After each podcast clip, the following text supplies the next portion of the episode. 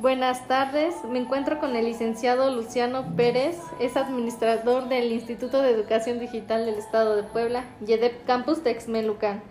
Vamos a hablar sobre el liderazgo educativo en relación a la gestión educativa. Bien, para usted, ¿qué significa ser un líder educativo? el significado que yo le doy a un, en este caso, un líder educativo es aquella persona que directa o indirectamente contribuye o ayuda a, tener una mejor calidad en el aprendizaje. Le dedican su tiempo, su atención y pues, repito, son de gran apoyo para nosotros como instituto, este tipo de personas porque nos ayudan a ser eh, facilitadores de esta comunicación entre ustedes y nosotros. ¿Qué acciones lleva a cabo para mejorar o fortalecer la gestión educativa? Ah, acciones son muchas en este caso, pero siempre dependemos del apoyo de ustedes como estudiantes eh, algunas de las acciones que, que, hemos tomado para mejorar, eh, en este caso, la gestión educativa, son, eh, por ejemplo, las convocatorias. El instituto como tal, y como ustedes saben, maneja todo en base a convocatorias para evitar algunas situaciones fuera, a lo mejor, de, de, los tiempos. en el caso de mis compañeros asesores, también estamos tomando ya acciones en las que ellos directamente son en este caso los encargados de administrarle las calificaciones en tiempo y forma, eh, estamos eh, en este caso pues eh, siendo a lo mejor tal vez un poquito más exigentes al momento de contratar a un personal para cumple siempre y cuando los perfiles acorde a las licenciaturas y acorde a las necesidades que tienen ustedes como estudiantes. Algunas otras gestiones que hemos estado haciendo como parte del instituto es un nuevo edificio, por ejemplo, para tener instalaciones más amplias, un centro de cómputo, por ejemplo, para que podamos, en este caso, pues, desarrollar las habilidades, en este caso, con algunos software o aplicaciones, plataformas, entre otras. ¿Cómo mejoraría la calidad educativa? ¿Cómo mejoraría la calidad educativa? En este caso, pues yo creo que eh, estamos en un nivel de licenciatura para gente que trabaja, ¿no? En este caso, sí, insisto, dependemos mucho de ustedes y hago mucho énfasis en ello. ¿Por qué? Porque eh, depende de lo que nosotros queramos como estudiantes. ¿Cómo mejoraríamos la calidad educativa? Em, pues siendo en este caso honesto, tendríamos que, eh, desde mi punto de vista, evaluar, evaluar el conocimiento que ustedes están reflejando, por ejemplo, o están recibiendo cada mes. Lo comentaba igual hace un momento, tal vez eh, trayendo mejores asesores un poquito más certificados, más preparados, con experiencia en el área docente, asesores pues que se sientan comprometidos con esta eh, con esta situación del aprendizaje con, ustedes. Este, eh, repito, es, siento que va de la mano con la pregunta anterior. Eh, las instalaciones también son unas instalaciones adecuadas, siempre pues hacen que todos los estudiantes pues, quieran pasar mucho tiempo en la escuela, ¿no? Y en este caso, pues a, lo mejor, bueno, de manera directamente no, pero el instituto a lo mejor la renovación de programas, la actualización de los mismos, para pues que ustedes puedan enfrentar su mundo competitivo una vez que egresen del instituto. Bueno, pues muchas gracias. Sí, nada. Buenas tardes, me encuentro con el maestro Luis Alberto Jiménez Sánchez, es docente del Instituto de Educación Digital del Estado de Puebla, YEDEP Campus Texmelucan.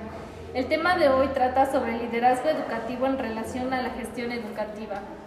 Para usted, ¿qué significa ser un líder educativo? Un líder educativo creo que es alguien que innova, ¿no? Eh, también, o sea, a, pesar de que la palabra líder ya podría definir cuál es su tipo de injerencia en el grupo, en el aula, creo que este, la palabra este, educativo, ¿no? lo que se relaciona con la pedagogía implica innovar también dentro del aula, sino presentar algo a, la, a la par que haces las veces de líder en tu desempeño, también presentas algo nuevo, ¿no? Si bien no una, una metodología completamente novedosa, pero algo que no sea tan común, ¿no? Y obviamente en el desempeño docente, pues algo que aporta tanto a uno mismo como docente como a, a, los alumnos en este caso, e incluso podría ser a los compañeros docentes también. ¿Qué acciones lleva a cabo para mejorar o fortalecer la gestión educativa? Eh, pues mira, principalmente yo creo que una de las principales como mi, dentro de mi labor como docente es un poquito limitado, ¿no? No tengo tanta injerencia en las cuestiones administrativas de la escuela, pero lo que sí puedo hacer es yo eh, apostarle por mi formación, ¿no? Por actualizarme, por tomar cursos, por tomar talleres, por leer. Este, de hecho, esto ya eh, voy a iniciar este, mi segunda maestría. Entonces, este, pues yo creo que es eso, ¿no? Dentro de lo que caben los docentes, a lo mejor no podemos eh, hacer este, cambios estructurales o cambios en las políticas públicas como docentes, ¿no? No tenemos esa injerencia, ¿no? Un docente difícilmente se va a parar en el Senado de la República y va a proponer un programa educativo.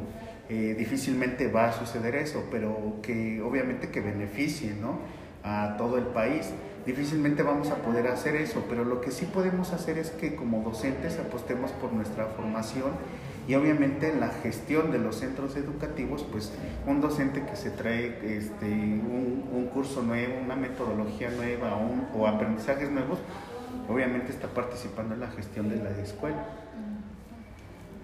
¿Cómo mejoraría la calidad educativa? Mm, igual, eh, yo creo que aquí necesitarían intervenir todos los actores que administran los centros educativos, tanto eh, director como este, el Senado podría ser, eh, presidentes municipales, gobernadores, todos, ¿no? Padres de familia, la comunidad, los mismos alumnos y los mismos docentes. Ese sería el ideal, ¿no? Pero lamentablemente pues no podemos eh, sentarnos a esperar a que, a que haya una armonía entre todos estos actores. Y yo creo que este, si bien no puedo ir al Senado y presentar un nuevo, modelo, un nuevo modelo pedagógico, estrategias innovadoras que tengan un impacto positivo en el aula, lo que sí puedo hacer es yo empezar a implementar esto dentro del aula. Y obviamente este, todos estos cambios o estas apuestas que yo haga, pues tienen esa intención de la mejora continua. Bueno, pues muchas gracias. No, gracias a ustedes. Buenas tardes, me encuentro con la contadora Anet Paola Benítez Andriano. Es estudiante del Instituto de Educación Digital del Estado de Puebla, YEDEP Campus Texmelucan. ¿Le puedo realizar unas preguntas? Sí, claro. Bien. ¿Qué realizas para mejorar tu aprendizaje? Que nos enseñen partes del tema en cuestión de aplicar técnicas de enseñanzas y utilizar como herramienta educativa la tecnología. Bien. ¿En qué consiste tu carrera? Se encarga del estudio, análisis y orientación de los recursos económicos de una institución con el objetivo de evaluar las implicaciones financieras. ¿Qué responsabilidad implica ser estudiante para ti? Eh, es aprender siempre cosas nuevas sobre distintas este, materias o ramas de las ciencias, disciplinas o de arte. Bien, muchas gracias. Sí, ¿de qué? Buenas tardes, me encuentro con la madre de familia Socorro García Romero. ¿Le puedo realizar unas preguntas? Sí, claro que sí. Para usted, ¿qué valores implican dentro de su hogar? Pues mira, en casa trato de guiar a mis hijas con valores como el respeto, la responsabilidad, la honestidad, el trabajo en equipo, pero sobre todo el ser humilde eh, ante sus semejantes. Para mí es importante crear personas de bien, que sean independientes, que sean productivas. Para ello es importante una base, que en este caso pues los buenos valores, las palabras mágicas, ya que con ello se les van a abrir muchas puertas. ¿Qué responsabilidad implica para usted ser madre de familia? Mire, este es un trabajo muy importante como ser humano. Como madre, educar a un hijo tiene mucha responsabilidad porque en casa podré inculcar a mis hijas con valores. Sin embargo, todo a lo que uno se tiene que enfrentar allá afuera, ante las problemáticas sociales, ante las malas influencias, con todo ello debemos guiarlos en la realidad y crear personas de bien, orientándolas en cada etapa de su vida para que al mismo tiempo, eh, bueno, más bien al mismo tiempo respeto sus decisiones Quiero crear en ella seguridad e independencia. ¿Cómo apoya el aprendizaje de sus hijos? En tanto al ámbito académico, trato de apoyarlos cuando sea necesario. Y no solo hablo de materiales, porque muchas veces se confunde que darles el material es el apoyo como padres. Y no es así. Los hijos necesitan un tiempo para resolver sus dudas, también sus tareas escolares o intereses que ellos tengan.